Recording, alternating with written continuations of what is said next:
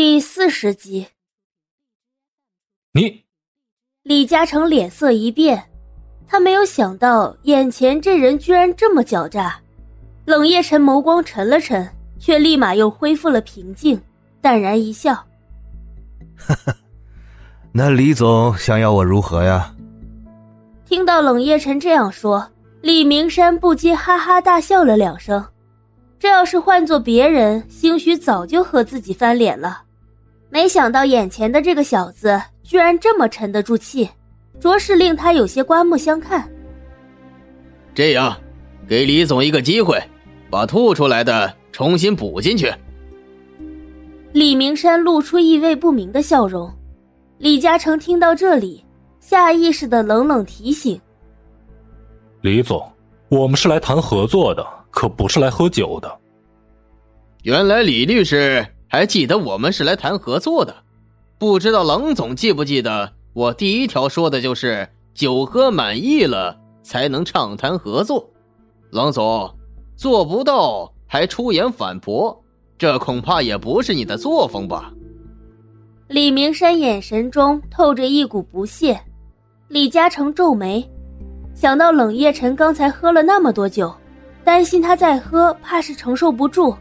再次想要替他挡酒，李总，这最后一瓶我来。李律师，你这么做可就没道理了。我们这是和冷总谈生意，怎么能让其他人带酒？李总，冷夜晨截断他的话，他眸中之色冷然，一脸阴鸷，紧握酒瓶，毫不犹豫的饮了下去。不知这样可还满意啊？丢弃酒瓶，冷夜晨嘴角扯出一丝笑意，他只觉得头脑晕乎更加的厉害，没法再支撑着做点什么，只能靠着椅子半合着眼休息。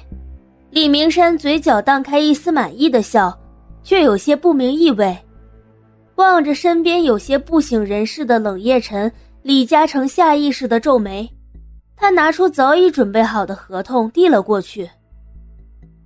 李总，这酒已经喝完了，您的要求我们都做到了，现在还请你给我们一个交代。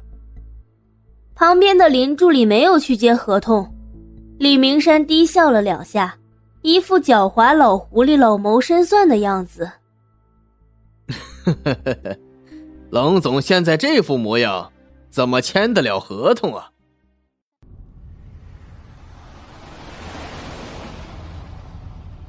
一辆车缓缓从远处驶来，停在了冷宅的门口。那些人简直就是欺人太甚，甚至想故意把你灌醉。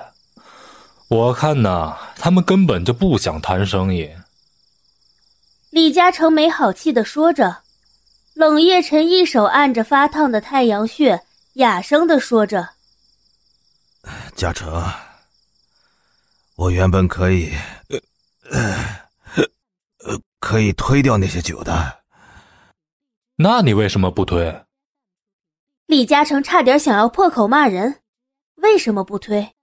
冷夜晨苦笑了一下，他也不知道为什么，那个时候看到酒便有了想一醉的冲动，似乎只要是醉了，他便可以不用再管那些生意上的事，不用再时刻都想着那个人。李嘉诚从车上下来。赶紧开后座的车门，冷着脸、扶着脚步踉跄的冷夜晨下了车，林管家也从里屋赶了出来。李嘉诚事先已经打电话告诉他少爷喝醉的消息，这才赶忙出来接他。可看到冷夜晨一副浑身无力、醉得不省人事的样子，林管家还是忍不住皱紧了眉毛。少爷极少喝多，更别说喝成今天这个样子。林叔，你扶他回房间吧。两人合力把冷夜晨扶到了大门门口。林管家突然记起简若曦还在客厅，便敲了敲门：“简小姐，麻烦开下门。”简若曦现在刚准备上床睡觉，就听到门外传来林管家的声音，当下便跑到门前开了门。浓烈的酒味顿时扑鼻而来。简若曦下意识的皱眉，看见林管家正和李嘉诚扶着人站在门外，望着不省人事的冷夜晨，她心中莫名一抽。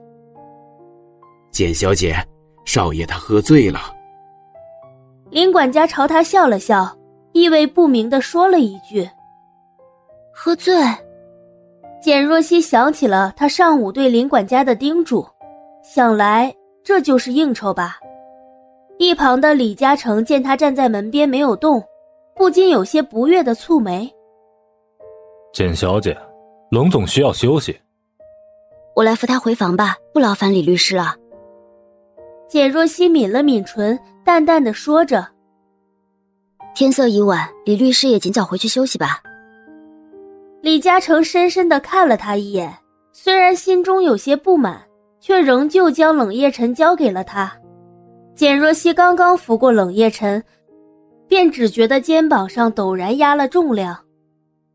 简小姐，你可以吗？尽管简若曦有些吃力，却还是咬牙忍了过来，搀扶住身边高大的身形，防止他滑下来。林管家和简若曦一道将冷夜晨扶回了房间，身后李嘉诚望着两人离去的背影，不禁沉下了眼眸。先前的那场应酬，李明山分明就是故意找茬，拼命找借口给冷夜晨灌酒，根本没有谈合作的意思。脑海中闪现过李明山和助理别有深意的脸色，李嘉诚的眉毛拧得更紧了。凭着律师敏锐的直觉，他总觉得事情没有这么简单。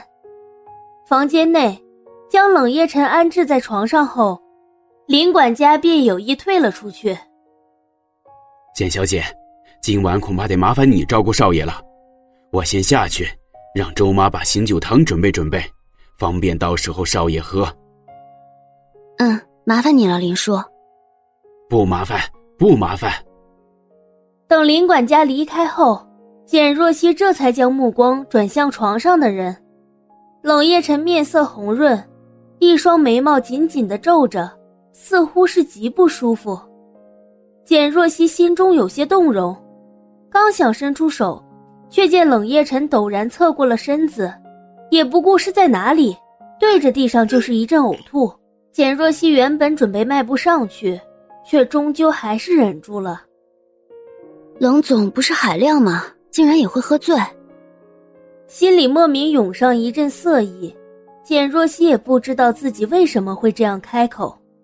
冷夜晨吐了好一阵才停了下来，整间房间里都弥漫着浓烈的酒味儿。呃，谁让你进来的？他竟然还有些意识，哑然出声。简若曦走到他面前。尽管冷夜晨此刻的脸色不好，也刚吐了一地的污秽，可却没有显露出半点的狼狈。我不是你的情妇吗？简若曦不知道哪里来的勇气，在他的身边坐下，嘴角露出了笑意。你喝醉了，自然需要我来照顾。